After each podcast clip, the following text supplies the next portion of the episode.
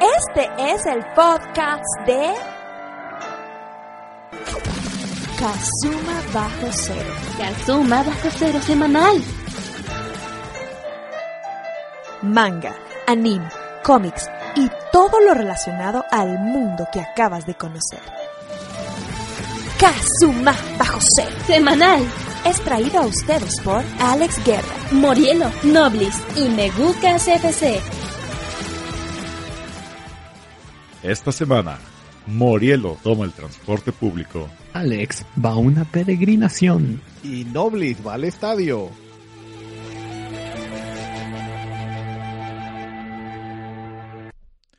Bienvenidos una vez más al podcast de Kazuma Bajo Cero Semanal, el podcast que sorprendentemente ha durado más tiempo en el mercado que Best Buy.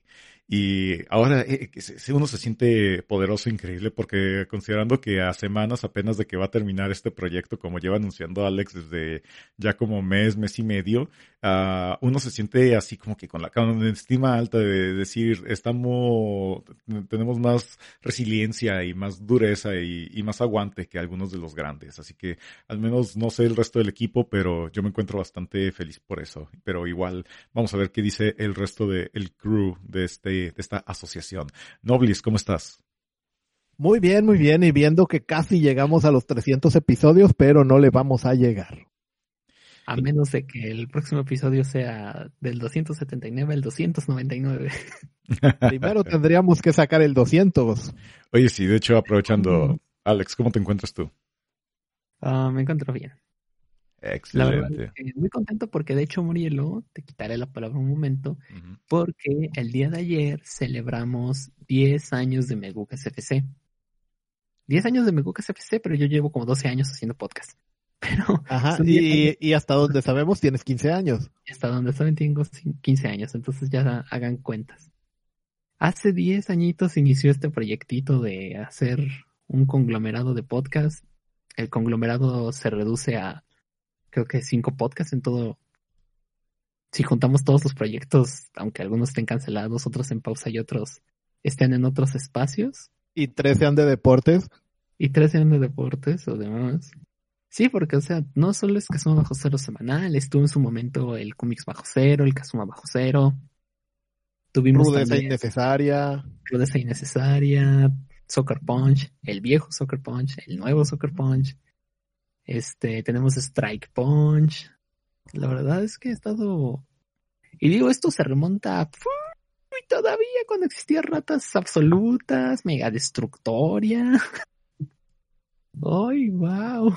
¡Qué retro! Y hace 12 años todo empezaba con un podcast que estaba muy gacho.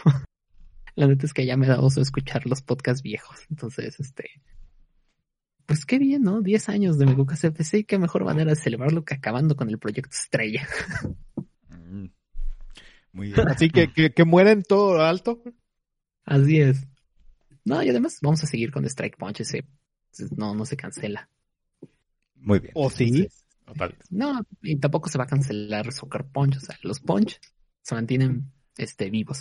Y como ya se lo dijimos aquí que, que es patrón la semana pasada, no es que ya adiós nosotros tres y pues, buena suerte mundo, sino que veremos qué proyecto sale. Mechas Punch. Sí. el podcast de los mechas. El podcast de los mechas. Ya veremos qué sacamos del próximo año. Solo que el 12 de enero no esperen otro podcast de este. Chan, chan, chan. Muy bien. Pues ya, bueno, entonces, sí, sí, sí. Mira, saludamos rápido a, a, pues también de hecho aquí que Kabuto, como mencionó, que es Patreon, también a Empresas Morielo, que ahí anda aportando su, su dólar mensual. Y pues ya saben, bueno, ya la oferta limitada. Pues ya de... saben, paguen por locutar. sí, pay to own. Y igual aprovechen que ya la, la oferta limitada va a expirar de, de poder solicitarnos un Megucas a domicilio para que hablemos de lo que ustedes quieran. Digo, vamos a echarle, vamos a lanzar el chicle a la pared a ver si pega. Con el sello de aprobación de Gatomón. Ah, mira, es cierto, ya, ya tenemos clientes que nos aprueban y nos recomiendan. Pero bueno, entonces ya sin más por el momento, creo que sería conveniente atraparnos al meca del mame. ¡Ay, son demasiados enemigos! Necesitamos más velocidad para vencerlos. ¡Activen el mecha en breve! A ver si esto es de su talla.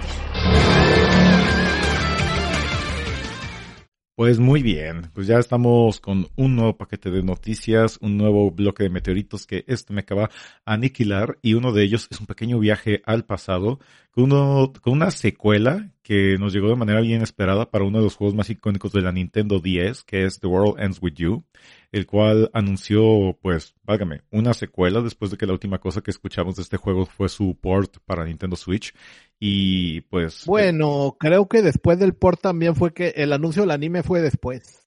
Correcto, correcto, tienes toda la razón. Pues ahora sí que te cedo para la Noblis, porque entre, entre todos creo que tú eres el, el más conocedor de Twiwi. Sí, mira, este juego es del 2007 para Nintendo 10 y creo que es uno de esos juegos que sí utilizara, utilizaban las eh, particularidades de la consola, especialmente la doble pantalla, pues tenías equipos de dos jugadores y controlando simultáneamente con la táctil y con los botones a uno en cada pantalla. Tenía un modo de jugar bastante único y difícil de adaptar, como lo podemos ver en el port a, a Switch. Y fue un juego que en su momento estuvo bastante bien, aunque era como una especie de mm, trabajo menor del equipo de Tetsuya Nomura y los de los Kingdom Hearts. Por eso también hay cierto eh, mm, estilo visual de los personajes, especialmente los zapatotes. Y pues en su momento gustó mucho ese juego, pero eh, entre los que los llegamos a jugar, porque también se quedó como un poco eh, joyita oculta de, de, de nicho, lo cual se vio mucho esta semana de que no era tan conocido, a pesar de que eh, su fiel público está pues muy, muy contento de que esto no haya quedado muerto y, en- y enterrado en el cementerio de franquicias de Square Enix. Y entonces, eh, pues, como decíamos, este año salió, creo que sí salió este año el port, no me recuerdo, o, o finales del anterior, cuando, cuando mucho, Fue, se fue- anunció. sí, fue a ¿Mande? final- sí, fue en finales del anterior, porque de hecho yo andaba cazando Finales copias por aquellos entonces. Ok, finales del año anterior salió el port, ya había salido un port también para celulares, entonces fue ahí como que vieron que le fueron midiendo el agua ahí para ver si, si había todavía dinero que explotarle a esta franquicia. Parece ser que Square Enix vio, vio potencial. También anunciaron el anime que va a salir para abril de 2021, ya anda rodando el tráiler por ahí. Y ahora anunciaron que va a haber una inesperada secuela después de 13 años. Yo la verdad no, no lo esperaba. Este juego, si lo pueden encontrar, es uno de esos también que se puede jugar bien obviamente en 10 eh, y, y en 3DS porque su eh, estilo visual eran sprites 2D. eh, ha envejecido bien ese tipo de juegos. A veces los, do- los 2D enve- envejece mejor que, que algunos juegos poligonales. Y además, eh, la manera que tenía de moverse libremente por el escenario también, si lo juegan en un 3DS con el stick analógico, mejora bastante a, jugarlo con la cruceta en el 10 original. Eso también está bastante interesante. Y fue un juego que en su momento me, me gustó mucho. Tiene una estructura eh, muy única. No es un RPG tan típico, no tiene turnos, es como una action en tiempo real. Y lleva una, una historia como por días contados a lo largo de, de un juego que, que dura eh, una semana y tiene una cierta repetición de ciclos, pero es mejor que, que lo vayan viendo ustedes por sí mismos. eh, en su momento fue muy único. Ah, yo fíjate que creo que sí te conté, o no lo recuerdo ahí en mensajes que A ver. sí me tocó jugar The World Ends With You, pero no, antes no te lo conté porque es, era en un momento en mi vida en el que estaba pasando como que por una etapa en la que después de haberme aventado toda la saga de los juegos de Phoenix Wright, ya estaba yo fastidiado de los juegos con historias extensivas, así que cuando empecé a jugar The World Ends With You, o sea, sí me, me- eh, traté de meterme en la historia, pero ya andaba de que ya, ya, ya, la chingada, quiero matar cosas. Ah, así que sí me terminó fastidiando y lo, ter- y me, y lo terminé, dejé de jugarlo y no revisité Ah. ese juego hasta varios años después. Yo creo que fueron como hasta cinco años después de, del lanzamiento y ya fue cuando dije, ah, no, sí, sí está padre. Pero ya la verdad mis recuerdos son muy nublados. Creo que sí sería conveniente revisitarlo otra vez aprovechando que tengo por ahí guardada la, la R4. Ah, Porque también diría, compren originales y todo. Pero mira, la verdad, comprarte un, un juego, una copia original de The World Ends With You en 10, prepárate para soltar mínimo unos 1600, 1700 pesos, porque sí se volvió muy coleccionable. Y también, de hecho. ¿A poco está tan caro? Ah, mira, revisándotelo ahorita en Amazon, sí, ahorita anda en ese precio. y. Gente, Snoblis tiene uno y está dispuesto a negociar. Ahí se vienen esos, esos gastos de fin de año. Y de hecho, la versión de Switch no está para nada atrás. De hecho, para empezar, no la puedes comprar, por ejemplo, en Amazon. Ah, no, sí, sí, sí puedes, pero prepárate para un sablazo de 1715 pesos, así que no, gracias. Ah, así que. Sí, no me gusta eso de que se esté normalizando que ahora el precio eh, de un juego full price sea como 1700 o 1800. Nah, que se vayan a la goma, güey. la verdad han pasado, creo que el, no me acuerdo, creo que el último juego que compré a full price fue el de Mario 3D All Stars y eso es porque sí reconozco que soy fanboy de Mario. Regresando de todos modos a estos... Y además porque ese a partir de marzo del año que entra lo podrás revender más caro. Sí, ¿verdad? ah, no, pero eh, regresando al tema, o sea, créame, sí es bastante recomendable visitarlo y el comentario que hizo Noblis es muy acertado en el tema de que a cualquier persona que hubiera sido jugador así duro, intenso, de que lo que su plataforma de cabecera era jugar 10, sí reconoce que The World Ends With You está fácil en el top 10 de los mejores juegos que existieron para la 10. Ah, ya, ya para los que utilizaban esto como un, como, digamos, un sistema secundario comparado a los GameCubes o los PlayStations o los Xbox, uh, pues obviamente ya se quedaba opacado por cosas más, digamos, populares como Pokémon o, o New Super Mario Bros. o Mario Kart.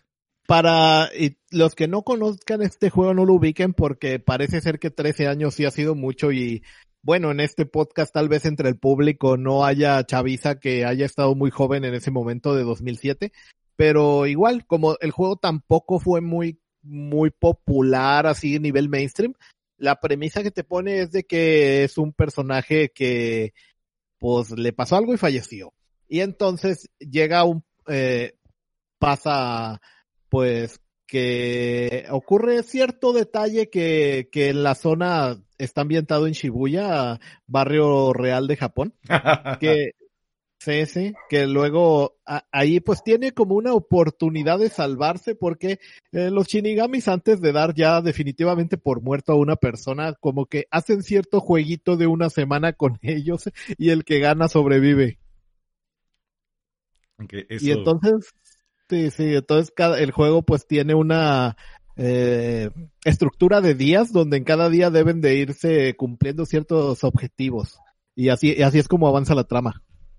Claro, sí, de hecho, sí tengo todavía, tengo muy, tengo recuerdos muy nublados, pero, pero sí recuerdo que el juego estaba bastante bueno. De cualquier forma, pues sí hay que, sí, sí es completamente recomendable. No sé si realmente se requiera jugarlo para, para poder entender el contexto de este segundo juego que ya fue anunciado, pero pues nunca está de más, la verdad, de todos modos. La verdad yo creo que no, porque se ve que los personajes casi todos son nuevos y los que no son nuevos son shinigamis.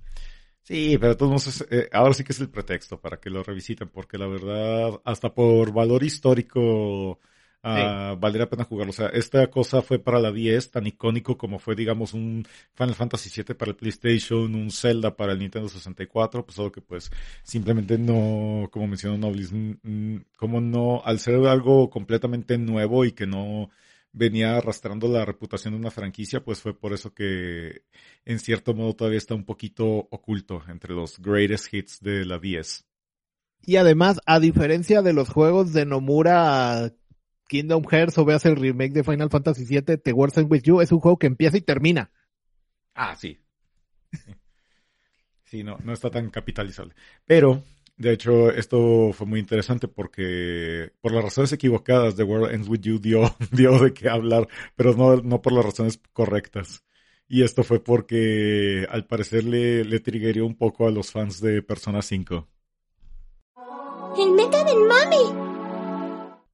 Ah, sí, resulta ser de que anunciaron la, la secuela, si han visto algunas características y como ahorita en la review sinopsis que estábamos comentando, el juego tiene algunas cosas como eh, estar ambientado en Shibuya, eh, un, un arte muy urbano, líneas, eh, bordes gruesos en, dibujos, mucha cultura de graffiti, también este maneja como un mundo paralelo al mundo real, eh, maneja una estructura de días en, en, el avance de la historia. Entonces, pues al ver todo esto, pues hay gente que el, parece que el primer RPG que, que han jugado en esta generación ha sido Persona 5, que tiene estas cosas en común, aunque, como decíamos, este juego, The World in Wii U es del 2007, Persona 5 del 2017, entonces, Sí, Pues, de hecho, son- todavía, sí, sí, y todavía lo, todavía lo más cercano que dirías, híjole, ¿de quién se pudieron haber fusilado?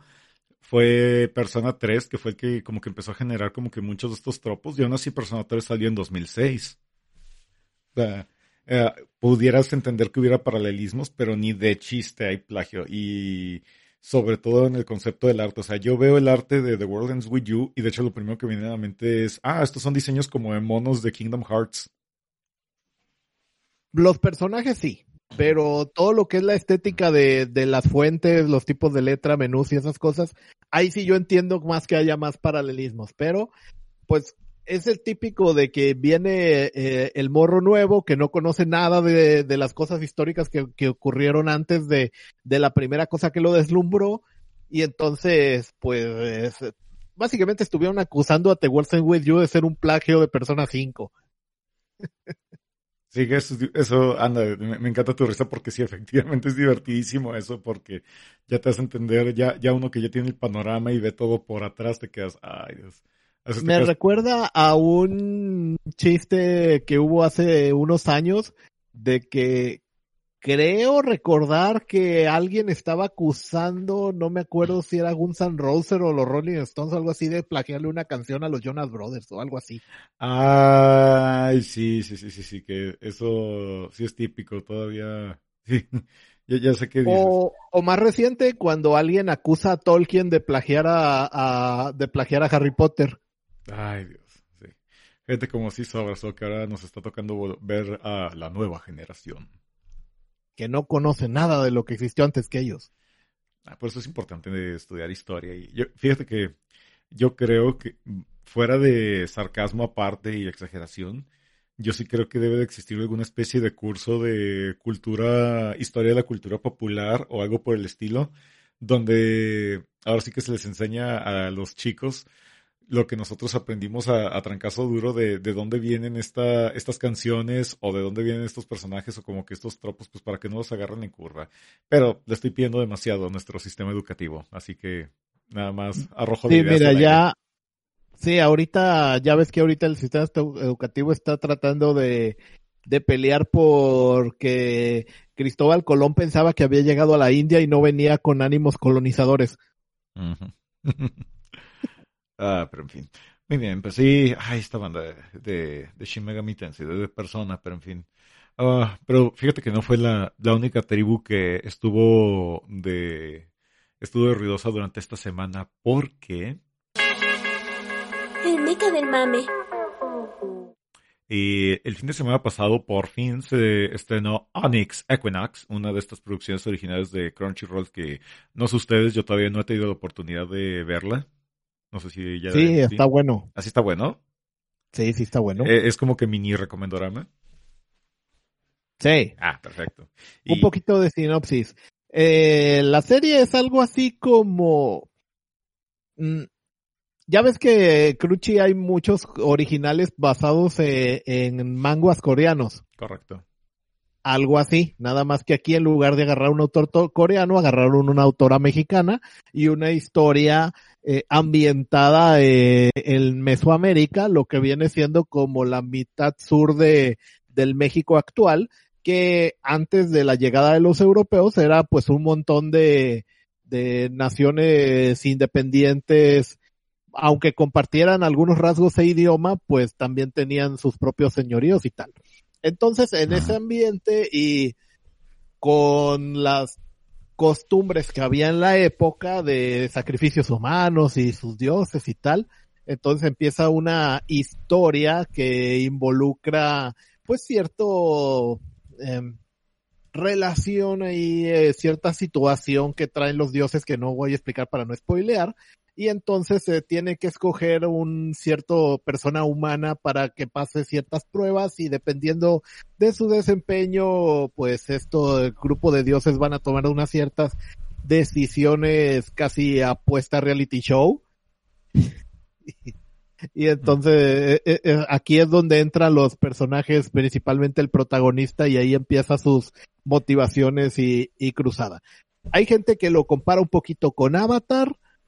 Mm, en realidad, visualmente tampoco es como cuando un extranjero quiere hacer un dibujo tipo anime japonés, ¿no? No se ve tan así. Eh, sí se ve original el asunto.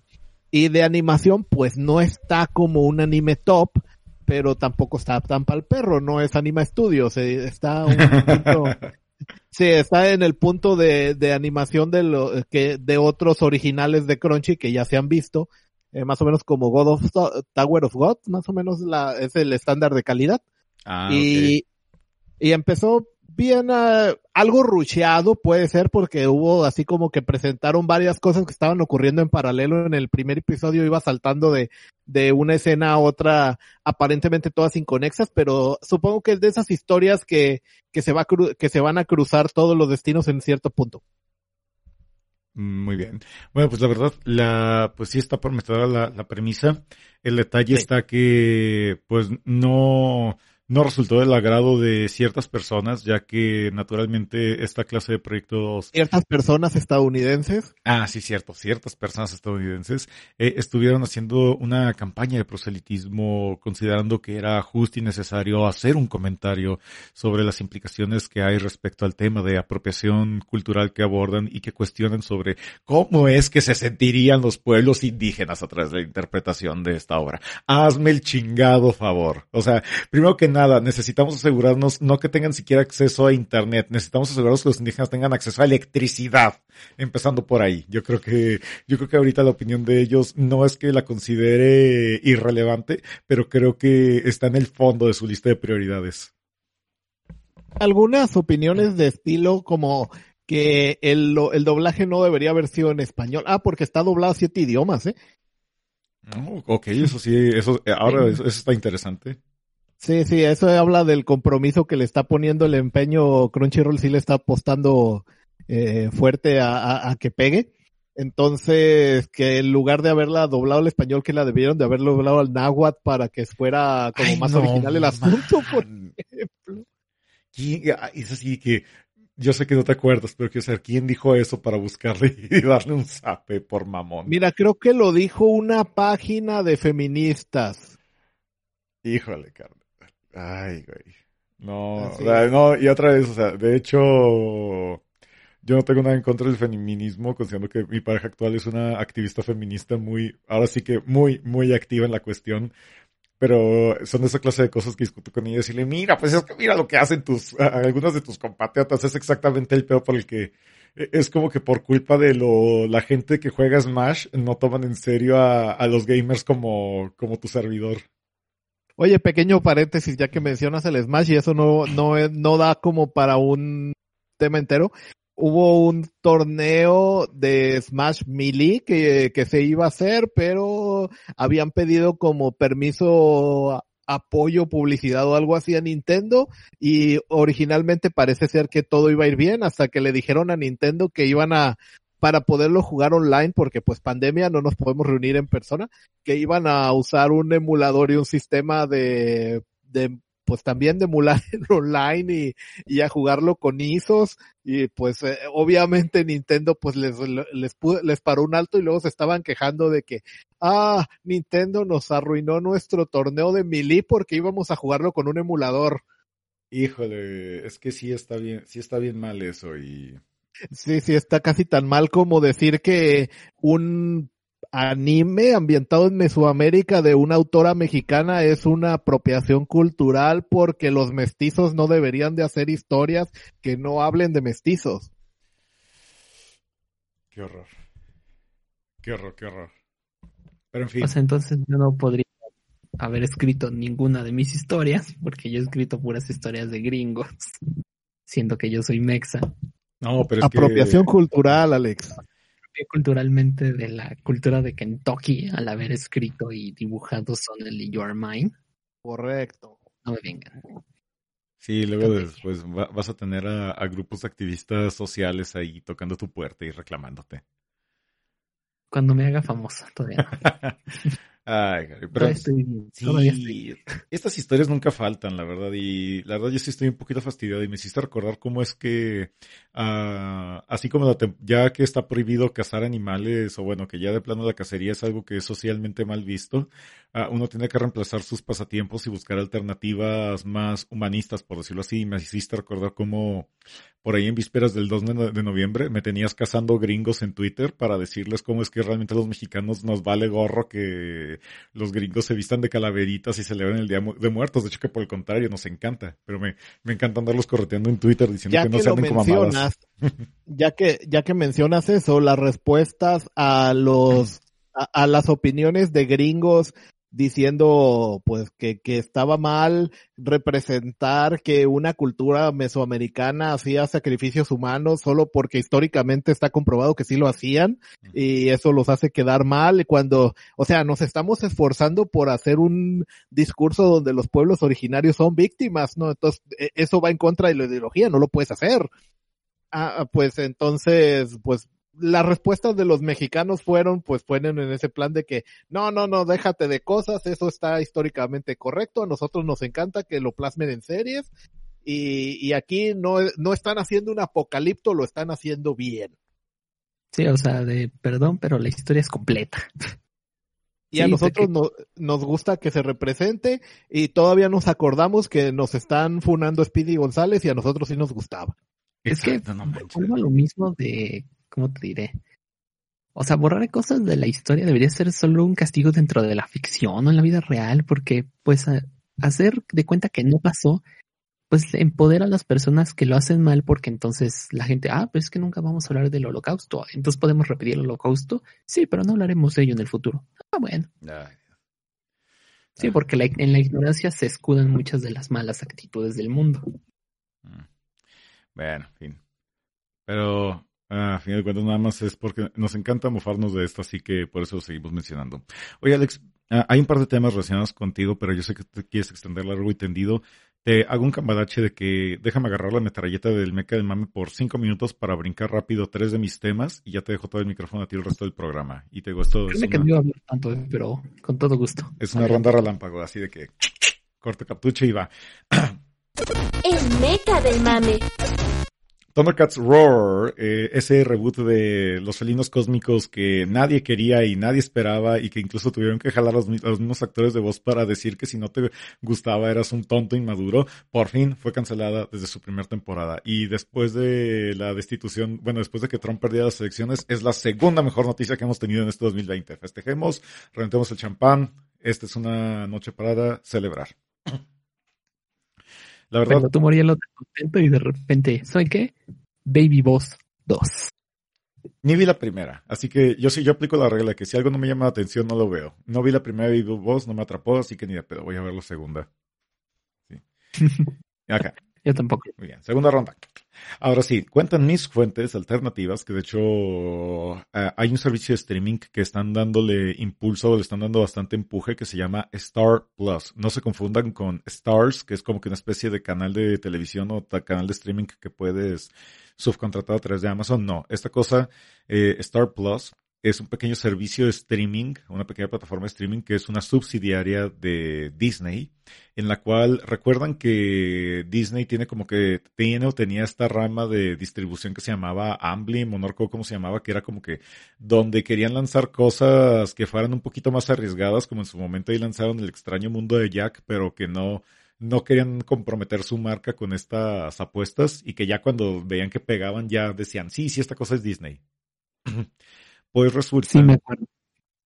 pues resulta que Star Plus es básicamente esto, es un servicio de streaming donde van a estar probando las ideas como que más locas o más alternativas o que realmente no están muy alineadas a, a- a los valores o, a- o al interés que hace Disney Plus para poder probar a ver qué tienen con su equipo creativo. Digo, al final de cuentas, con todo lo que han estado adquiriendo de propiedad intelectual y personal y todo, pues quieren poner a trabajar ese talento y ver qué puede salir de interesante. Y al menos en el sureste de Asia están promocionando muchas de estas series, de hecho, entre ellas una producción mexicana que se llama El Galán, que la verdad me contaron la premisa y está bastante interesante sobre cómo un, un actor de telenovelas ya como que de, de épocas pasadas Ah, termina exiliado de México y después de 30 años regresa y trata de volver a ser como que ese galán de telenovelas que era antes, mientras tiene un reencuentro con, mientras se reencuentra con una hija que él desconocía que tenía, que resulta que es una feminista radical que va en contra de todo lo que representa o representaba a su padre en el arquetipo de los personajes que interpretaba. Y lo más curioso es que esto va a salir primero en Asia, pero resulta que es una propuesta que están teniendo para potencialmente, y ahora sí como que esto lo arrojo al aire, de que en noviembre de 2021, enero, febrero de 2022, vayámonos haciendo la idea de que este servicio probablemente llegue aquí a Latinoamérica y forme una especie de bundle como el que tienen allá en Estados Unidos, que es Hulu, Disney Plus y ESPN, pero que en este caso aquí en México sea Disney Plus, Star Plus y ESPN para ahora sí ya como que tener lo que muchos considerarían como que el paquete absoluto para, para ya como que quedarte con ese paquete y ya mandar al traste al resto de los servicios de streaming. Está curiosona la propuesta. La verdad, todavía esta idea está en pañales, pero les estoy, ahora sí que para que tomen nota de que eh, estoy, estamos proyectando algo a futuro que se va a poner interesantón y vamos a volver a hablar de esto probablemente el próximo año pues a ver cómo está, ¿no? Porque es lo que mencionábamos con Disney Plus de, oigan, ¿en serio van a perderse todas estas geniales obras que tenía Fox y todas las demás cosas que compró Disney? O sea, porque hay obras ahí que, pues, pon tú, no aplican, pero pues no deberíamos de perdérnoslas. Claro.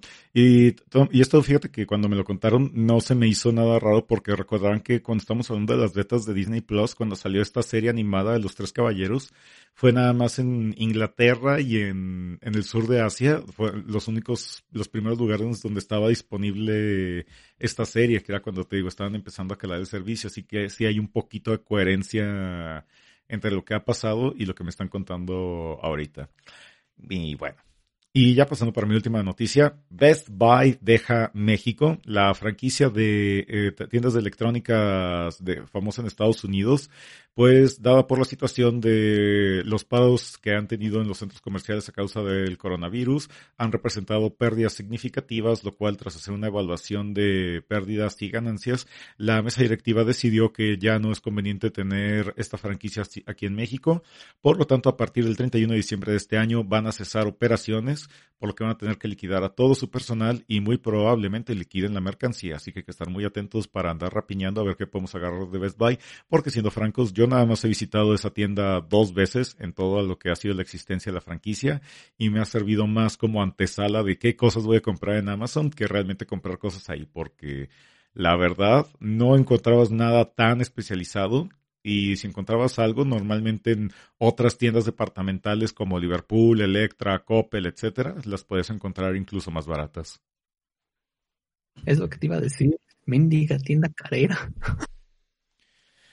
Sí, me gustó una frase, leí varias al respecto y eh, quiero comentar dos de ellas. Una de ellas que me gustó dice, bueno, y así se acaba una copia de una buena cadena estadounidense, pero que en México era muy cara. Y luego la otra, eh, es bueno, es como general. ¿Se acuerdan de cuando se le echaba mucha carrilla a Andrea Legarreta cuando dijo que no nos afectaba la subida del dólar porque nosotros pagábamos en pesos? Ah, claro. Ajá. Ah, pues también leí el equivalente Best Buy de muchísima gente diciendo que no afectaba para nada el cierre de Best Buy porque ellos no compraban en Best Buy, sin tomar en cuenta pues que, eh, pues imagínense cuántos empleos se van a perder. Mira, son 41 pues sucursales y asumiendo tal vez una plantilla de, ¿qué te gusta? 50 personas por sucursal más o menos y eso considerando que hay unas que son Best Buy Express que tienen menos personal. Yo pues ya tienes 2000 o más. Sí, así te estaría diciendo como unos, sí, unos dos mil empleos, así que sí, sí está gacho, pero a nivel nacional no quisiera sonar cínico, pero es así que, bueno, dos mil empleos, sí, digo, a final de cuentas, es, son mil gentes que se van a quedar sin comer o sin ingresos, pero en una época donde hay crisis y, y más, em- más empresas cerrando Eh, además de eso. Eh, ¿Sabes qué? No gano nada con ser el abogado de una franquicia internacional. Tienes razón, está gachísimo eso. Y, y sí, la verdad, pues, lástima que el COVID llegó a, a esto. mm, y pues, igual. Ah, un poquito trágico. Nada más mi comentario es que, pues, con esto se me hace recordar esta tradición de que qué curioso pasa que, por ejemplo, Best Buy allá en Estados Unidos es como que la tienda de la gente de a pie, de que cuando necesitas comprar algo de electrónica así, como cuando la gente te digo que va al Electra o va al Coppel, así la gente aquí en, allá en Estados Unidos va al Best Buy. Eh, en cambio, aquí Best Buy se considera como que tienda de lujo y todo, y eso normalmente pasa con todas las franquicias gringas, dígase IHOP, dígase Starbucks, dígase Denny's, dígase, eh, ¿cómo se llama este otro restaurante? Chili's y, y todas esas franquicias Oye, gringas se consideran de lujo. Pero no nada, no nada más con las gringas. Tengo entendido que también en otros casos, por ejemplo, la de ropa Zara, eh, en España es como, e- es el mismo, en- en la- entre España y México es el mismo caso. Que la ropa, ¿sabes? Así como que ropa así corrientona o cómo? Sí, la, la tienda barata de ropa. Ay, qué caray. Sí, pero en fin, ahora sí que descansen en paz y... ¿Mm? Ahí está Gap, ¿no? Que también este, un pantalón a mil pesos y de, oye, no manches, en Gap este pantalón está en tres dólares. Sí. Ajá, sí, pero pues como te decíamos, y aquí, por ejemplo, creo que fue Sara también la que puso las bolsas de mercado de 600 pesos, ¿no? Ajá. Es que al final es oferta y demanda, o sea, eh, haz de cuenta que Sara dijo, "Ah, mira, vamos a entrar a México, vamos a entrar a México, tío, y vamos a ponerle este pantalón a siete mil pesos. Si os pagan, pues vamos, vamos viendo. Y si no, pues bajamos precios. Y no Bueno, y faltó el que llegó todo así con la papa en la boca. Oh, mira, este pantalón está a siete mil pesos, lo voy a comprar. Los Sara, venga, tío.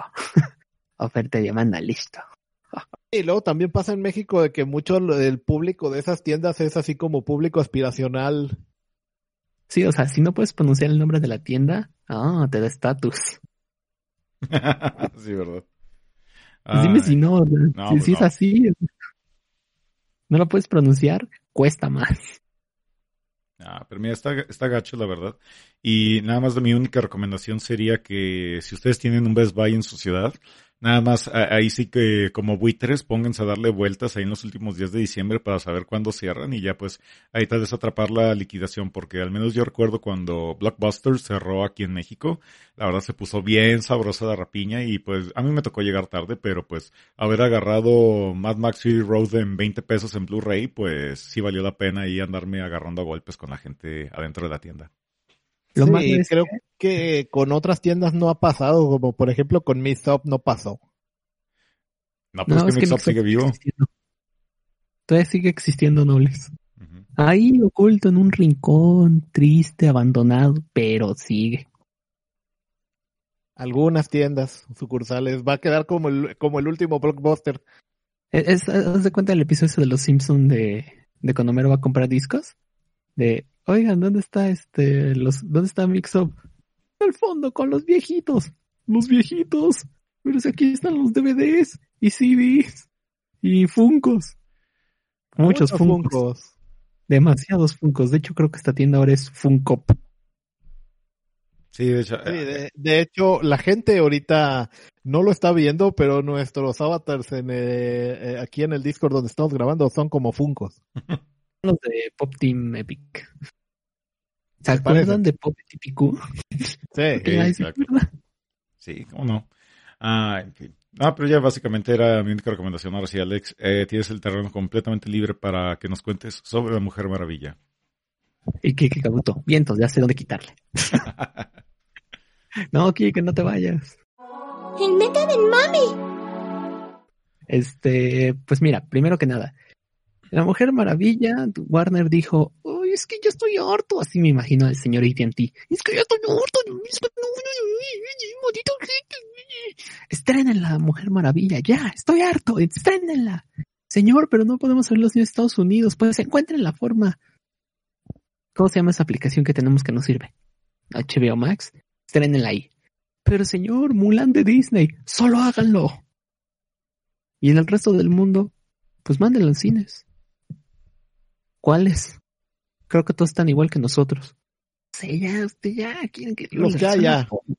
Quieren que yo les resuelva todo. Ay, estoy muy ocupado tratando de hacer una llamada. Ay, no tengo señal. Ay, sí es cierto, yo soy TNT también. Bueno. Entonces resulta que aquí en México el 15 de diciembre van a estrenarse en cines la película de la Mujer Maravilla.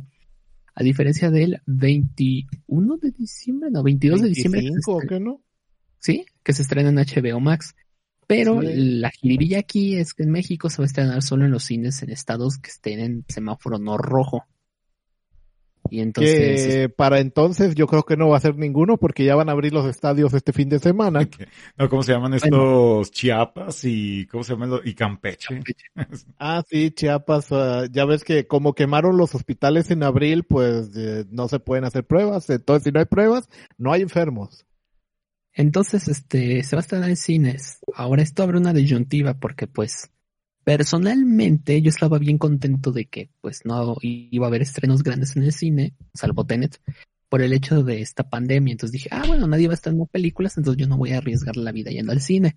Y entonces AT&T dijo, oye, Alex, seguro que quieres, este, comerte eso con esa declaración con papitas. Pero, pues yo me mantengo firme. La verdad es que, aunque estrenen La Mujer Maravilla y Gal Gadot y lo que quieran, este, pues no, no voy a ir al cine. No porque sea inseguro el cine es como tal, porque un poco más seguro que, que el supermercado, por ejemplo, pero yo no tengo carro, entonces, este, pues no voy a irme en transporte. El transporte público. público para llegar a ese lugar relativamente seguro es muy inseguro.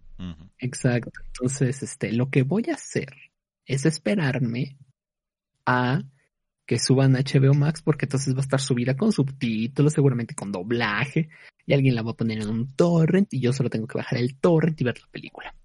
A través de la app de Rockify, la pongo en mi televisión y listo. Gracias, Warner. Y AT&T. Así no arriesgo la vida y veo una película. Yay. ¿Qué va a pasar? Lo más probable es que fracase otra vez. Pero ahora no será culpa de la calidad de la película.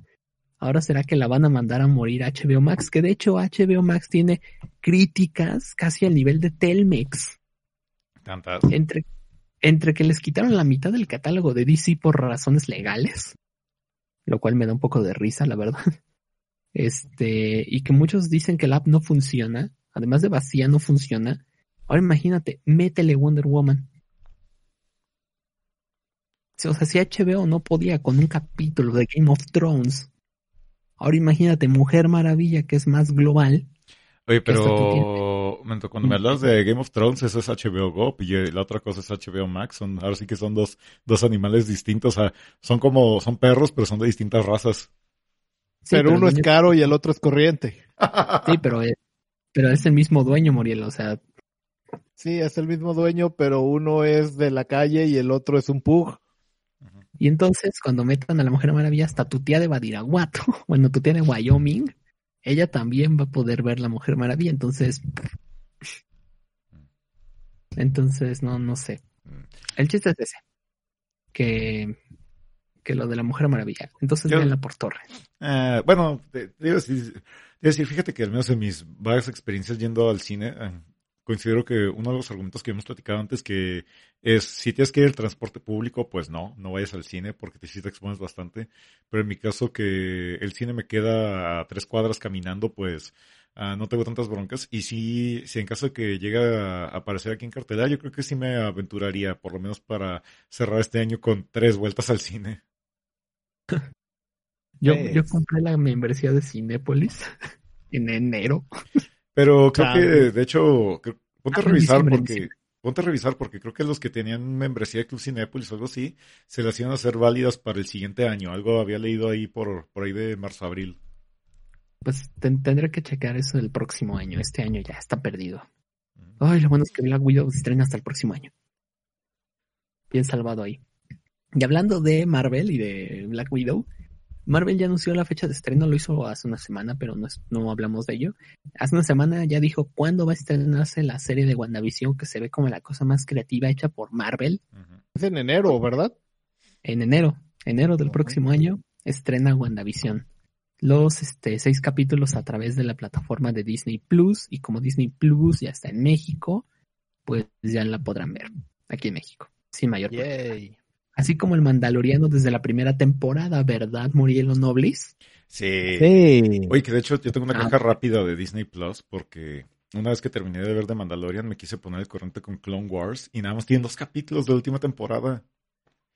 Qué crazy. ¿Eh? ¿Que no estaban todas las temporadas de Clone Wars? Eso que se me hace raro. O sea, están todas las temporadas, pero la última temporada, la que se supone que es la gran cosa que O, estamos momento, esperando. o lo estoy confundiendo con Rebels. Ah, no, Rebels también sí está todo, al menos hasta donde yo sé, Ah, pero Entonces, la estaba, entonces es Rebels la que está completa. sí, pero No, es que Rebels es de Disney completamente. Sí. Clone Wars era parte de Cartoon Network y luego Disney la compró. Sí, sí, Clone Wars eh, eh, sí fue un caos logístico. Clone Wars la 3D, gente, porque ya sé que va a haber mucha gente de la edad de La- Kike Kabuto que Yo diga, quiero la de Tartakovsky. Y neta que, Sí, yo también. neta que hago un gigantesco paréntesis para decir que, que la gente que prefiere la de Tartakovsky es porque realmente no le ha dado oportunidad a, a la de Cartoon Network porque está en eso padrísima. tienes razón. En eso tienes mucha razón, Murielo, porque en su momento y hasta el día de hoy todavía no veo Clone Wars en 3D, pero posiblemente ya lo haga. Vieron el primer episodio, no les gustó a Zoka y nunca le volvieron a dar oportunidad. No, fíjate que a mí eso casi me gustaba. Lo que no me gustaba mucho entonces era el, el estilo de, de diseño del 3D. Lo sentía como, como terroso todo. O sea, que toda la textura era tierra, entonces eso me sacaba mucho. La Pero supongo que ya invertido en la acción y en la historia ya se me olvida. Eso Bueno, el y- CGI ha ido mejorando con los años. Es lo que iba a decir, o sea, por ejemplo, en las primeras temporadas notabas como muy a fuerzas Anakin y Obi-Wan y otros personajes prácticamente los veías que usaban armaduras y cosas así rígidas para no hacer mucho esfuerzo en lo que es el tema de las texturas y todo eso del 3D, pero ya a partir de la tercera, cuarta temporada, el valor de producción aumenta bien enorme y sí mejora mucho tanto los diseños como la calidad de animación y en general. O sea, yo sí recomiendo ampliamente Clone Wars porque ya una vez que lo ves, el episodio 3 te sabe mucho más sabroso y todavía ya cuando te encariñas con el personaje de Ahsoka tiene mucho más impacto en series como Rebels y naturalmente ya este viernes que esperemos que ya por fin salga en The Mandalorian. Ay, hablando de, me acordé de este meme que vi hace poco que decía de Anakin diciendo, quiero mi propio spin-off. Y Obi-Wan, tu propio spin-off, la saga entera es tu propio spin-off. No, Sí. ma. Todavía Oigan, la trilogía última ahorita siguen acordando de él. Ahorita que dije eso de Anakin, este, ahorita no sé si saben que están sacando Marvel unos cómics de Star Wars. Y ahorita está una miniserie que se llama Darth Vader. Ah, sí. se trata de un personaje que se llama Darth Vader. Ya saben, casco negro, espada láser roja. En el último episodio, hasta ahorita, está bien chistoso porque este Darth Vader llega a Mustafar y es como de, ah, caray, Padme sí se murió. ah, y además tuvo hijo. mm, me voy a poner triste aquí en Mustafar. uah", Y llega el emperador. Ay, con que ya te pusiste depre, ¿verdad? Pues ahí te voy. Y le quita, le arranca las piernas el- y los brazos. Y un brazo. el Este, mecánico. el otro brazo que perdió. Nada más le deja lo- el anterior, así como de lo que yo te di te lo quito. Y le dice, y ahora tienes que encontrar la forma de salir de este planeta este, sin usar la fuerza y con tus propios medios, Vader. Y entonces ahí ves a un tullido Skywalker recorriendo con y una sola mano. y el emperador no se, no se queda atrás, dice, ah, y además voy a contratar al asesino este que mencionaron textualmente en algún momento de Rise of Skywalker, ¿se acuerdan de él? Es el de la daga. Creo que ya nadie se acuerda de él, pero eh, era este. Y lo manda a matar a Vader y pues se tienen que pelear. Y yo así de, "Ah, ¿se irá a morir Darth Vader? No creo. Es una precuela. Estoy, estoy realmente preocupado por Darth Vader, chicos. No sé si va a salir vivo de esta. Wow, qué loco. Pero bueno, Sí, sí. volviendo a las noticias de cómics, no sé si saben que después de este evento de Death Metal, que es la secuela de Metallic, está estúpida, Death Metal está estúpida, eh, el universo DC va a reformarse, no con el 5G que planeaba el editor en jefe de DC Comics Dan Didio, que era borrar todos los títulos y empezar de cero otra vez, cuarta ocasión que decimos eso, sino que ahora, ya que Video lo sacaron por homófobo, de hecho, eso, esa y otras cosas fue la razón por la que lo sacaron, van a hacer esto que se llama Future State, que es de cuenta eh, Marvel Legends, pero con DC. Porque van a tener una nueva generación de personajes este, al, aludidos a los originales de la Liga de la Justicia, solo que obviamente con sus variantes incluyentes y otras que sí están dentro del canon. Por ejemplo, tendremos un Batman negro, que es el hijo de Lucius Fox. Este Jonathan, el hijo de Clark Kent, será el nuevo Superman. Habrá una Flash no binaria. les dije lo de la inclusión, ¿no? Una nueva linterna verde. Y esta nueva Liga de la Justicia va a salir en un evento que se llama Future State. Ahora, la diferencia con el 5G que tenía planeado Didio es que no se van a borrar las historias ni los personajes que conocemos. Clark Kent, Superman, va a estar en el espacio, a la Planet Hulk. Batman ahorita está este, sin dinero y tiene que ser un Batman de bajo presupuesto porque el Joker le robó la fortuna. Eso pasó en los cómics. Wonder Woman va a estar haciendo otras cosas y Hal Jordan está ahorita en el espacio teniendo aventuras escritas por Grant Morrison. Lean el linterna verde de Grant Morrison, está bien chido. Y entonces, aquí es donde viene todo esto. La Wonder Woman ahora va a ser brasileña. Y obviamente salieron todos los incels a quejarse de cómo una mujer morena puede ser Wonder Woman. Oye, pero si lo piensas, que una amazona venga del Amazonas, eh, no es tan raro. Es que de hecho, Temisquira no es el único lugar donde hay amazonas. ¿Hay amazonas en el Amazonas? No es nuevo. Sí, de hecho hay una colonia de amazonas en el Amazonas. Wow, ¿quién se diría que, que por eso se llamaba Amazonas? Exacto. Entonces, esta nueva Wonder Woman es morena y su disfraz está bien padre. Y los dibujos de esta nueva Wonder Woman. No la he visto. Nada más dime que no parece que va para el carnaval de Río. No, no. Es ah, ok, ya con eso. Porque ya ves que, que, hay ciertos estereotipos y vicios, así como si es mexicano, Día de Muertos, si es brasileño, Carnaval de Río. No, no, afortunadamente no. Es un traje respetabilísimo de Wonder Woman. Ni siquiera sexualizado, ¿eh? Es falda y no calzoncito. Y entonces, de Warner, DC, todos, AT&T, porque yo ya no sé quién toma las decisiones en la vida. Digamos. Tienen un mono. Sí, en AT&T. Eh, decidieron que van a mandar a hacer una serie propia para esta Wonder Woman brasileña a CW y meterla al Arrowverso, que ya ni es Arrowverso porque ya acabó Green Arrow, entonces el Flashverso es el que queda. Y yo así estoy de, pues mira, sí está muy bonita esta Wonder Woman y todo, pero aún no estrena. Aún no sé de qué toda su historia, ni siquiera sé si el personaje me va a agradar. Ya le vas a dar una serie propia. ¿Qué rayos? Y entonces muchos primero se quejaron como, ¿cómo en CW? Si ahí el presupuesto es tres cacahuates y medio. no manches. Y yo así de, sí, pero no les gustó Titans y no están viendo Doom Patrol. Entonces, pues ni modo, es CW, no hay historia. Y ya cáñense, cachetada. ¿Qué fue Titans? Ah, este va a estrenar tercera temporada. De hecho, Jason Todd se va a volver Red Hood. Este Dick Grayson ya es Nightwing. Y Starfighter al fin se va a planchar el pelo y va a usar el traje de su planeta Tanagar. Oye, que sí, es que ya les tuvo que llegar la retroalimentación a fuerzas. Digo, para que Lava Girl parezca más Starfire que Starfire, pues sí está cabrón, güey. Así que, pues, Titans tiene tercera temporada. Doom Patrol va a tener tercera temporada. Vean Doom Patrol. O sea, en serio, por Dios. Vean las malditas producciones.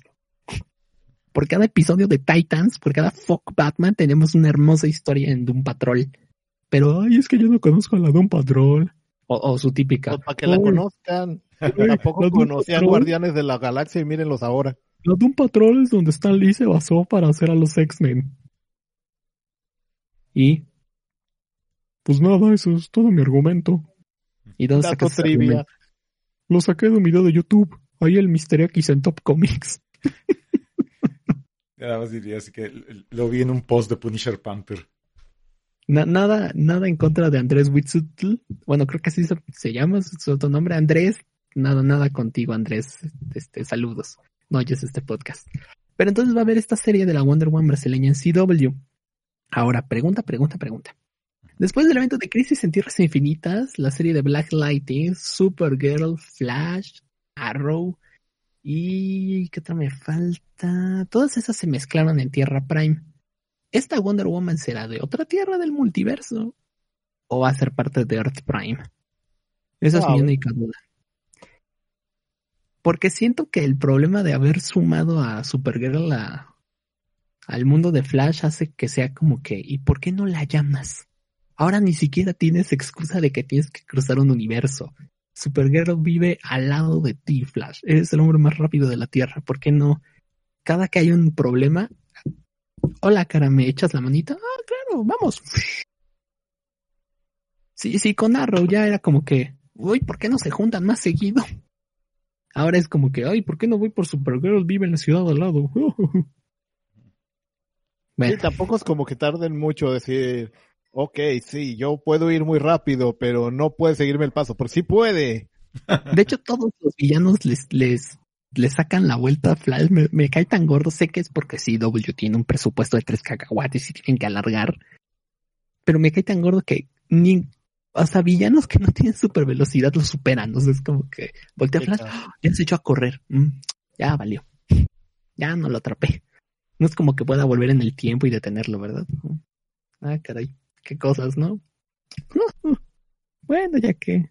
Es más, junten su maldito presupuesto y tendrían siete cacahuates en lugar de tres y medio. Habl- y hablando de cacahuates, nerfeando de- personajes. y hablando de cacahuates, salió las primeras dos fotos en el set de grabación de la serie de Miss Marvel para el servicio de Disney Plus. Y estas fotos, Morielo, no sé si las llegaste a ver, están bien bonitas. No, todavía no las he visto. Ahorita mismo empiezo a buscarlas. Porque la actriz de Kamala Khan sale en estas fotos usando un traje hechizo de la Capitana Marvel. Y ahora me va a decir, Güey, pero si la Capitana Marvel cae bien mal, mames, qué asco me da. Brie Larson está bien guapa y es feminista. Y así de, "Ay, siquiera has leído los cómics de Kamala Khan. Pues no, güey. Kamala Khan era fan de Miss Marvel. De hecho, ella obtiene poderes a través de la nube, de la niebla terrigena. Y hace cuenta que cuando te da la niebla terrigena y si eres inhumano, entras como una especie de sueño donde tus deseos profundos hablan contigo y es de ahí de donde aparecen tus poderes. Cuando Kamala es bañada por esta niebla terrigena, este, ve a la Miss Marvel y dice, ay, Miss Marvel, yo siempre te he admirado, quisiera ser una heroína como tú, ojalá tuviera poderes para poder estar a tu lado y Concedido. ser una héroe. Concedido, ahora te puedes estirar. Sí, de hecho ya estoy viendo las fotos y se, se ve padre. También estoy viendo el, el del traje hechizo. Es que está bien cute. Está jocoso, está jocoso. El- el- el- Sí. eh, Yo sé para dónde va el gag. Entonces, este, pues ahí van preparando esta serie de Miss Marvel. Mientras tanto, seguimos en el dilema de si Tatiana Maslany sí está o no en She-Hulk, porque según ella no, pero según Disney sí, entonces no sé. Honestamente, no sé quién tenga la razón ahí. Yo creo que el Eh, de- ratón. De Moon Knight, este, pues como que creo que ya mejor ni hablamos de ese proyecto porque creo que se murió otra vez. Sí. Si hay un proyecto que se muere siempre es el de Moon Knight. Entonces, este, pues ahí quedó. Y pues a ver qué onda. Mientras tanto, Loki, eh, que Winter Soldier y Falcon, esos siguen todavía pospuestos, todavía no terminan de hacerse. Y el único que va a estrenar va a ser WandaVision, por ahora. Pronto. Pronto. Esto, la de, la de Miss Marvel, sería para el 2022, en teoría. Si todo sale bien, 2022 estrena esta, esta serie, su primera temporada. ¿Cómo ven? ¿Qué, qué piensan? Ojalá salga bien. Sí, igualmente, pienso lo mismo. Es que Kamala, les vuelvo a repetir, es- lean el cómic de Miss Marvel de Kamala Khan, está muy Ah, si no quieren leer, jueguen el juego de Avengers que salió No, hace poco. no jueguen eso, esa cosa. No más para que vean ahí que jueguen con Kamala ya. bueno, tal vez. Sí. Pero es que sí. Oye, sí, que eso no. Pues no, no es malo el juego.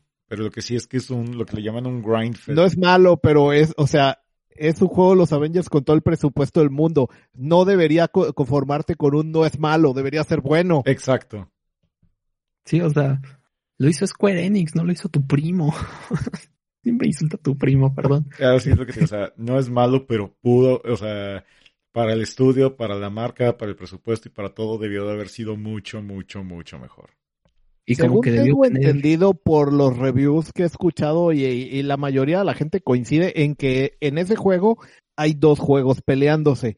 Hay un Destiny y un juego lineal con historia estorbándose mutuamente y evitando que sea un buen Destiny y- o que sea un buen juego con historia. ¿Ustedes se acuerdan de este Ultimate Alliance? Esta Ah, sí, de- Marvel Ultimate Alliance, que de hecho salió una última edición para Switch hace poco. Ah, sí, cierto, el 3. A mí me gustaría otro juego así. Sé que no es lo mismo que este juego de los Vengadores, porque bueno, pues no, pero me gustaría ese juego otra vez. Y ya con roster actualizado, ya con mutantes. Ya, ya no hay disputa legal, ya metan a los mutantes, por Dios. ¡Ah! Bueno, oye, hablando de mutantes, Noblis, este, ya ves que estamos con todo esto de X of Swords, no voy a hablar de X of Swords, pero quiero que me hables tú de una Sword que regalaron en la liga japonesa de béisbol. De hecho fue en la liga coreana. El meca del mame. De, sí, resulta de que esta semana ya terminó el campeonato eh, de la Liga de Béisbol coreano, la KBO, y, y el equipo que quedó campeón, los eh, NC Dinos, resulta ser de que en las ligas asiáticas es muy común que los equipos en su nombre no lleven el nombre de la ciudad donde juegan, sino de la empresa dueña o por lo menos principal patrocinador, en este caso NC, el cual es una desarrolladora eh, de videojuegos que ya ven que allá los MMOs y eSports y ese tipo de cosas son bastante eh, famosas, populares en Corea y por eso está el meme de que pues si alguien te vence en el online es un coreano y tal, ¿no? Especialmente en esos géneros. Y entonces el equipo patrocinado por la, por, por esta compañía, eh, al festejar eh, el campeonato, pues se les dio un trofeo, pero no un trofeo tradicional, sino que hicieron como una eh, eh, espada así como tamaño una Claymore así súper grande, que es una reproducción de una de, espada de uno de sus juegos. North, oye Morielo, no sé si tienes a la mano cómo se llamaba el juego. Ah, claro que sí. De hecho, eh, el juego se llamaba Lineage o Linaje. Ah, Lineage. Sí, una espada de Lineage que eh, pues así una, una reproducción eh, tamaño real, súper detallada, brillante y, bien, llamativa. Y, pues en lugar de darles un trofeo normal les dieron esta espada y se ve bastante chistoso en las transmisiones, especialmente que este año, eh, debido a, a la pandemia y de que eh, en Estados Unidos las grandes ligas se retrasaron hasta julio y pues querían ver, béisbol y, estuvieron, y este año pues se transmitió la liga coreana en ESPN en, eh, en, en América, especialmente en Estados Unidos, pues también los narradores en inglés estaban así como, eh, ¿qué está pasando? Es el, el trofeo que se ve más épico que he visto. Te voy a pasar una imagen, de hecho, ahorita la estoy poniendo aquí en el Discord sobre cómo están empuñando la espada en cuestión. Y la Sí. verdad, se, se ve padrísimo, la verdad. Ah, Sí, Ah. lástima que no lo pueden ver por audio, pero es el equipo eh, reunidos todos en el montículo eh, ah, y está como el capitán del equipo eh, levantando la espada tipo león o así sí, oye, una pregunta. y, to- y todos ahí apoyando. Oye, Noblis, tú que sabes de béisbol, nada más tengo una pregunta que me llamó la atención ¿Sí? respecto a esta foto. Ah, ¿Tú puedes ayudarme a entender cómo es que todos los jugadores tienen agujeros en las axilas? Agujeros en las axilas. Ponte no a revisar el. Ponte a revisar la- las axilas de, lo- de las camisas de los Ah. jugadores y, y, y to- todas, sin excepción, todas están agujeradas. Eh, no, no hay una justificación física, no deberían, pero lo están, tienes razón. Yo leí una porque dice que esto es algo muy inclusivo, tomando en cuenta que como todos los umpires nacen ciegos, ah, con tal de poder acomodar esto a, a estos individuos en el juego, eh, KBO, que es el, el equipo, ha tomado muchos avances en los derechos de, en los, en el activismo de los derechos de los discapacitados, obligando que todos los jerseys tuvieran agujeros en la región de, de las axilas. Esto permitiendo que los umpires pudieran diferenciar a los, a los jugadores por su olor corporal y también les permite estar conscientes sobre a qué dirección voltear cuando están haciendo su trabajo y estar ligeramente conscientes cuando el bateador y el catcher están en, en contacto uno con el otro y determinan los strikes usando ecolocación para, para, ¿cómo se puede decir? Para detectar la pelota. Ahora, esto está muy adelante en todos estos avances y se esperaría que la liga estadounidense de béisbol siga esta tendencia en los próximos 5 o 10 años. Y, y bueno, mucha gente se pregunta por qué todavía las ligas de béisbol permiten contratar umpires ciegos para, para dirigir el deporte, pero básicamente a estas alturas ya es solamente tradición. sí, esa es tradición. Y bueno, aunque se escuche rebuscado, en realidad hay teorías conspiranoicas más rebuscadas que eso y la gente se las cree. La verdadera teoría que había escuchado para esto de las... Es que pase... Esto me fascinó tanto lo de la espada que me puse realmente ahora sí a hacer mi propia investigación. Y al parecer creo que les ponen estos cortes en las camisas para que no haga tanta fricción al momento de hacer los swings de bateo y cosas así. Eh, no lo había visto, por lo menos en América no se acostumbra a hacer esos cortes en las camisas. Aquí están sin romper. Bueno, pero en fin, nada más fue algo que me llamó la atención y eso sí, ese, ese trofeo es una chulada, la verdad. Ya normalicemos esto en los, en los próximos eventos deportivos grandes. Darle una espada al equipo ganador. Oye, ya ves también que los equipos pues eh, suelen tener en su, su clubhouse alguna vitrina donde van exhibiendo los trofeos que ganan en su historia. Imagínate, ¿no? o sea, en lugar de tener copas, aquí van a tener una espada de un metro y medio, güey. Ah, de hecho, o sea, lo ves y parece como que la escena final, o la no, es más, hasta la escena del opening de un RPG, así lo ves y dices, sí, creo que un RPG empieza así. Un grupo de amigos. Creo que estas fotos hay que compartirlas en Twitter cuando, cuando publiquemos el episodio. Sí, esto, esto tiene toda la finta de ser un Isekai de deportes. Sí, Oye, hablando de Isekai, se me olvidó mencionar este para meterlo en la, al, al guion, pero vamos haciendo un pequeño eh, paréntesis. También, no sé si supieron de que va a haber un Isekai de Saint Seiya. ah, sí. De Auxilio Mamá,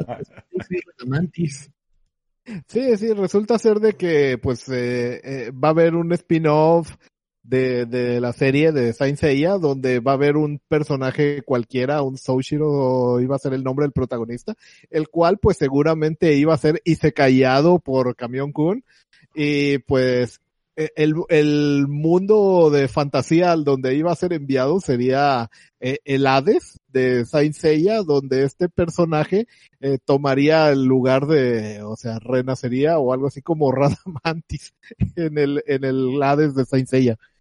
Y pues queremos pensar que va a ser una comedia o algo así. Este, pero ¿es un cuate fanático de Saint Seiya o, o es un tipo X que despierta en el mundo de Saint Seiya? Porque hay diferencia. Tipo X. Tipo X, o sea, no es el de Yamcha, pues. No, no, no es el de Yamcha. Oigan, por cierto, ¿si ubican todavía que existe este anime promocional de Dragon Ball Super Heroes? Ah, no, sabía. Sacó un episodio todavía existe para celebrar el aniversario de la maquinita y está muy chistoso porque el personaje principal invoca varias cartas. Está este Bellito en Super Saiyajin, Dios Super Saiyajin. Estaba Trunks Seno, el que viaja en el tiempo, pero Super Saiyajin Dios, que es el pelo rojo. Estaba Bardock, pero Bardock manejado por uno de los demonios de hermanos de Laura. Y Yamcha. Ok. Pero no cualquier Yamcha, Nobles. ¿Qué Yamcha? El Yamcha de la historia del cuate que renace como Yamcha. Ah, ok. Qué bien. E, e, ese personaje debería de tener más relevancia. Ese manga, e, ese manga spin-off de Yamcha me gustó mucho. No, lo he leído, pero un día, un día yo creo que sí lo leo. Un día que está ahí de curioso. Este, lástima que nada más llega hasta el torneo de Cell. Luego del otro lado, el otro personaje que lo combatía utilizó a Gogeta, Dios Super Saiyajin, Broly Super Saiyajin legendario, de la película no canónica, Bardock, para no errarle, y ya no me acuerdo los otros que manejaba, pero estaba chistoso ahí la interacción.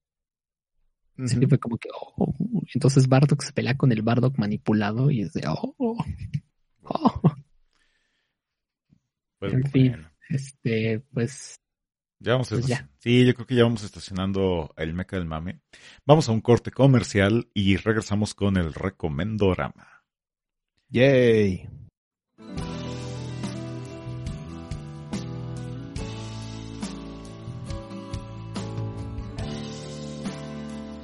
Kazuma Bajo Cero Semanal volverá después de estos comerciales. Por si no te acordabas, Strike Punch tiene su propio feed. ¿Strike Punch? ¿Qué es eso? Es un podcast con béisbol de Megucas FC, anécdotas, reportajes, historia del deporte, un programa ideal para los aficionados del rey de los deportes y una guía básica para los iniciados. Encuéntralo en Spotify, iTunes y iBox como Strike Punch. Strike Punch, de béisbol muchos, con béisbol nosotros.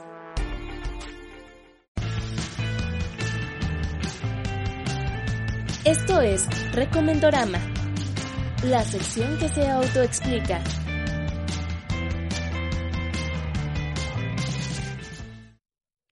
Y ya estamos de vuelta con el Recomendorama, la sección que se autoexplica y la sección oficialmente no oficial donde Alex nos habla nuevamente de X-Men. ¿De qué, de qué, qué parte de, de, de este duelo de espadas nos vas a contar ahora, Alex? No, ya no, le, ya no lo he continuado, Morialo, porque sigo muy enojado de que no es un torneo de espadas, sino era Mario Party. O sea, hay más espadas en la liga coreana que en el, Sí. eh, que en el cómic de X-Men. Que en X of Swords. Estoy bien enojado todavía, todavía no leo lo que sigue porque sigo así de neta Mario Party. O sea, si me lo hubieras vendido como Mario Party, igual hubiera estado feliz. Pero no, Pero me vendiste de La espadas. traición. La traición me dolió mucho. No, esta semana no va a haber reseña de X-Men. Pero, pero, mis queridos amigos, sí tengo algo que recomendarles. Y es la edición de Televisa de Wonder Woman escrita e ilustrada por George Pérez. Un poco de contexto. 1985 terminaron las crisis en las Tierras Infinitas y DC por primera vez había reformado todo su universo para poderlo hacerlo accesible a todos los niños y niñas y adolescentes que estuvieran leyendo los cómics. Superman entonces sería escrito por, Dan- por Dennis O'Neill y haría una de las mejores historias de Superman jamás. Batman era escrito por este Dan Jorgens, creo que no, creo que estoy equivocado en eso, pero no importa. El chiste es que la Mujer Maravilla le tocó ser por el artista que ilustró la crisis en las tierras infinitas y es la Wonder Woman de George Pérez, la cual tiene una edición mexicana por parte de Televisa. Alex, pero está bien la traducción, es Televisa. Ok, los sujetos que hicieron el vergudo usa tacones, no el verdugo, el vergudo. Entonces va a tener un par de errores, pero no afecta como tanto la historia. Así que chequenlo. Lo malo, aquí es donde viene lo malo, es que dice que trae todos los números de Wonder Woman de esa corrida, pero no todos los escribió George Pérez. Uy, George Pérez escribió 12 números, pero lo promocionó como que tienen todos, pero en realidad tienen solo los que escribió él. mm, Que están buenos. De hecho, el concepto de la Mujer Maravilla había sido retomado por George Pérez, en el cual todas las mujeres amazonas son mujeres que a lo largo de la historia habían sido violentadas y asesinadas por los hombres. Y entonces estas renacían como amazonas, y de estas Wonder Woman sale de la isla de Temisquira para ayudar al mundo con su mensaje de paz y amor para ambos bandos. Órale. Y está. Uf. No es. No les diría que es la base de la película porque. Pues no. Pero. Sin duda alguna fue un hito. De hecho, creo que todos estos cómics después de la crisis en las tierras infinitas se volvieron hitos. Entonces, si tienen ustedes la oportunidad, consíganlo de parte de Editorial Televisa. Ándale, la verdad vale mucho. Cuando dices que es editorial de televisión, entonces digamos que es fácil encontrarlo en un, en un Sanborns o algo así. Sí, sí, en un Sanborns lo han de tener. Si no, ahí en, en el, ¿cómo se llama? La cosa está, no vitrina, pero hagan de cuenta, este, le preguntan al cuate y seguro lo tienen ahí en el fondo. Ok, muy bien, muy bien. Chequenlo, chequenlo. Es muy buena esa historia de Wonder Woman, la verdad. Noblis, ¿qué nos vas a recomendar esta semana? Paren las rotativas. Estoy eh, acaban de anunciar que Monster Hunter va a ser un crossover con eh, imagínense con qué? No quiero imaginar ya nada. Con, Con Monster Hunter. Ah, a ver, ¿cómo? ¿Ya ves que va a salir la película de Monster Hunter en diciembre? Ajá. Entonces en el videojuego Monster Hunter World van a meter unas misiones con los monstruos sobredimensionados que se pensaba que era como eh, error en el, en la película. Y va a haber una opción para que juegues con el personaje de Mila. ¡Hala! Les acabo de mandar a Twitter una, la, la imagen promocional. Ahí, eh, ahí está, espérame. Sí, ya, ya estoy viendo la Bobo- Jovovich como... Bueno, esa es la del meme, espérame, ahí va la, la buena.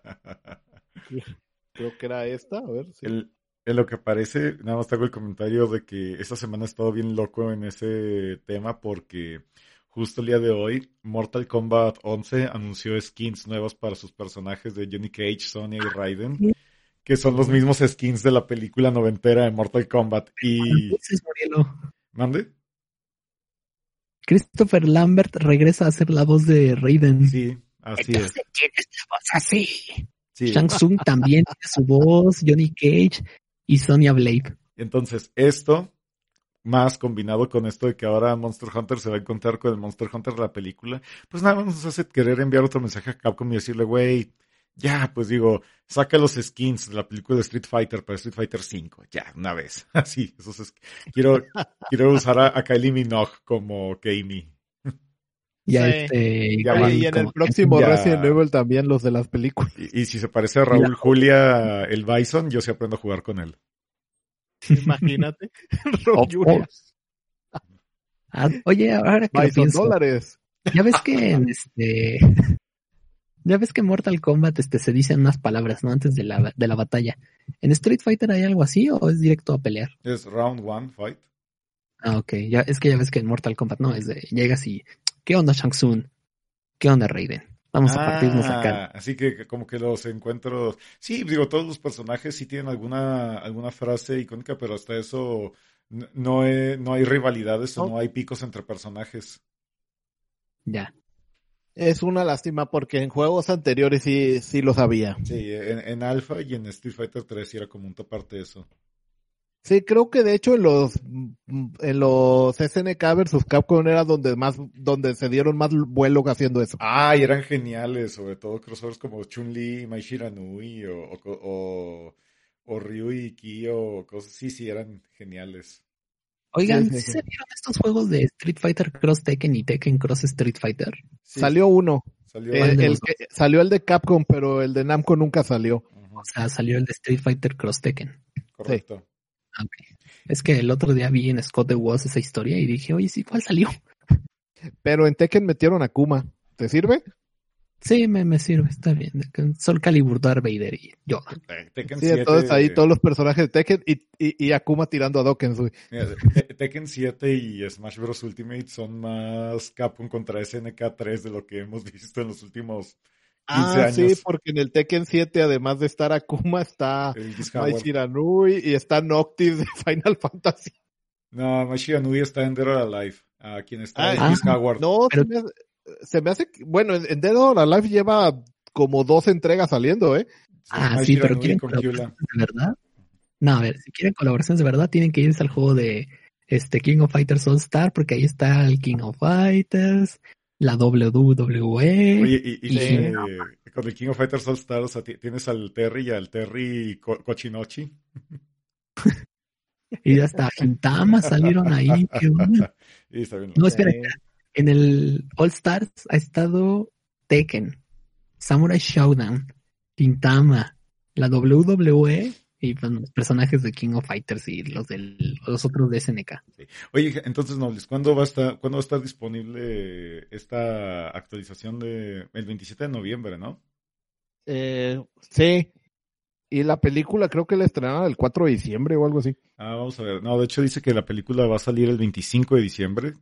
Qué raro. Ah, pues mira, ahí compitiéndole con todo a Wonder Woman. Y sí, y a partir del 4 de diciembre es cuando ya sale todas las aventuras en Monster Hunter Iceborne, a partir del 4 de Ah, sí. diciembre. Ah, es donde van a salir, van a ver dos trailers de detrás de las escenas y ver el personaje de Mila Jovovich en su personaje de Monster Hunter. Y un, Sí, así que tomen como recomendación Monster Hunter otra vez. Nunca está de más recomendar Monster Hunter. la, pre- la película o el juego? Sí. sí. Ay, pero en fin.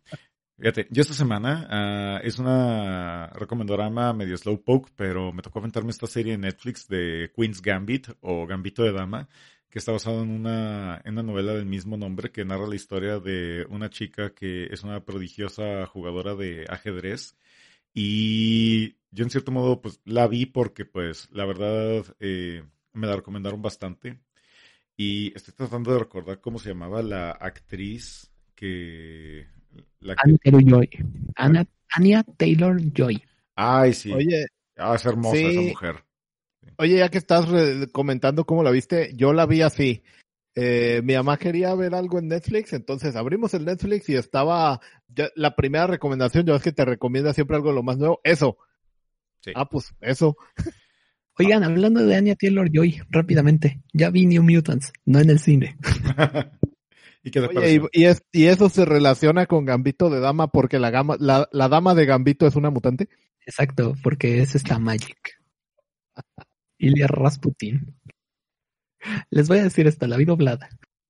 Para ahorrarme la, pési- la pésima actriz que es la principal de esa película.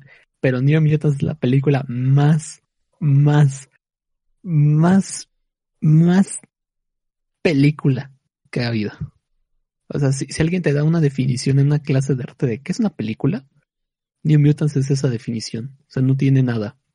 No, tiene nada que destaque, no tiene, no tiene estilo, no tiene sustancia. O sea, es como de, te piden en la escuela, haz una película y tú eres una piedra que no tiene creatividad. Ah, vas a hacer New Mutants. Eso es lo que haces. Y Así de, pues vo- voy a hacer New Mutants. Es la película más, más, más película que ha habido jamás. Está, está en mi top. Es Quinto lugar de las películas de X-Men. Órale. No, Solo por, solo por Anya Taylor Joy, la neta, o sea. Nada más ella, ella es lo, es, es, es Ilya Rasputin la película.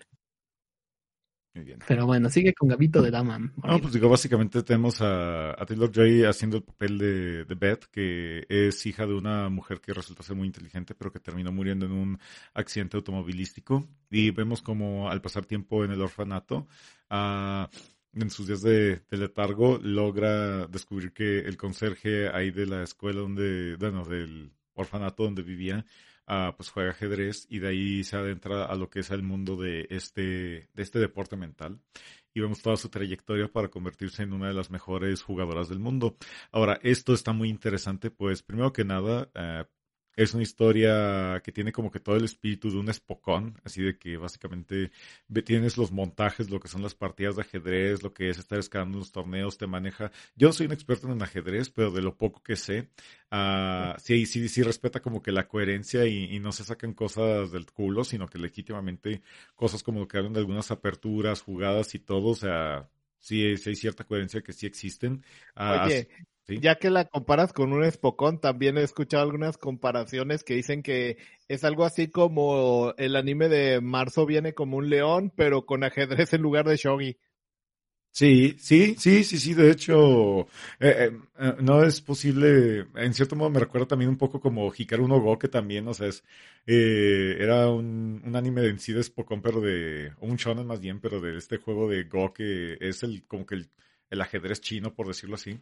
Eh, pero regresando con Queen's Gambit, te, te, te narran toda la trayectoria, te dicen nombres de ajedrecistas famosos de, de la época donde se desarrolla la historia, que es por ahí de los 60, 70 y agregado a todo esto, pues te digo, te hacen unos montajes padrísimos. Tenemos este personaje de, de Beth que no, no es un personaje femenino convencional, sino que en cierto modo maneja un concepto de personaje intelectual muy interesante porque normalmente los personajes que son dibujados como personajes inteligentes te los trazan ya sea como ah, genios locos graciosos o, o genio o genios sufridos o tu o tu Sheldon Cooper o tu Doctor House o tu ah, Sherlock de Benedict Cumberbatch que es como que el, el inteligente mamón y en cierto modo me gusta porque el personaje de Beth es un personaje que en sí es muy abierto y obviamente es muy expresivo en sus emociones,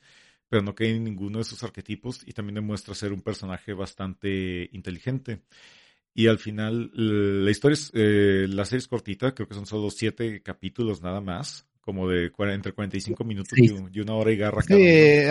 Aproximadamente una hora cada uno. Sí, ah, perfectamente autoconclusiva la serie, así que no esperen segunda temporada y está bastante recetable y en cierto modo se nota el impacto que tuvo esta serie porque al menos de los últimos días para acá he visto que en los tops de descargas en Google Play y en otras cosas el ajedrez como que sí tuvo un ligero repunte de popularidad porque la verdad esa serie te vende muy muy bien el juego de ajedrez. Bueno, igual también no falta el que sale experto a decir, pero que uno que que sabe medianamente las reglas y poco más, eh, no hay problema. No, de hecho, terminé la serie y yo salí así como que hypeado que sí, quiero jugar una partida de ajedrez y quiero recordar lo incompetente que soy en ese juego.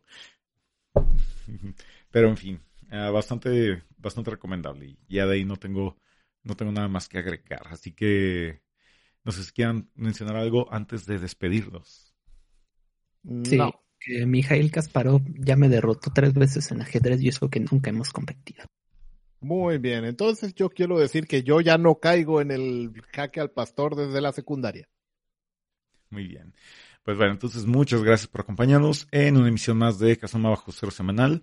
No olviden descargarnos, compartirnos, recomendarnos, coméntenos para mandarles saludos y todo eso. Y sin más por el momento, pues nos despedimos. Alex, ¿a ti dónde te pueden encontrar?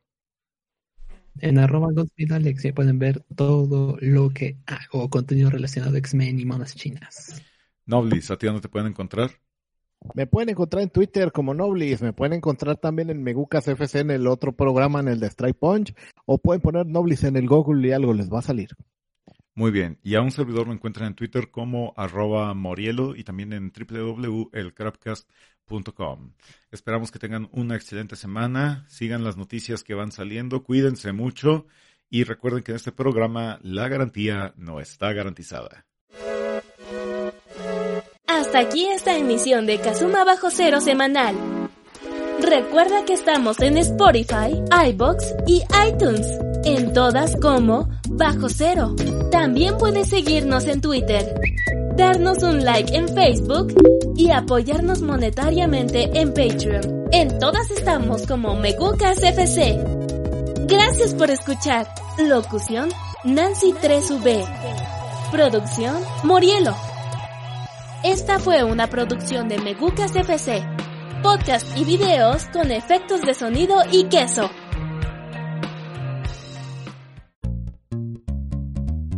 ya ni siquiera tienes que descargar el podcast.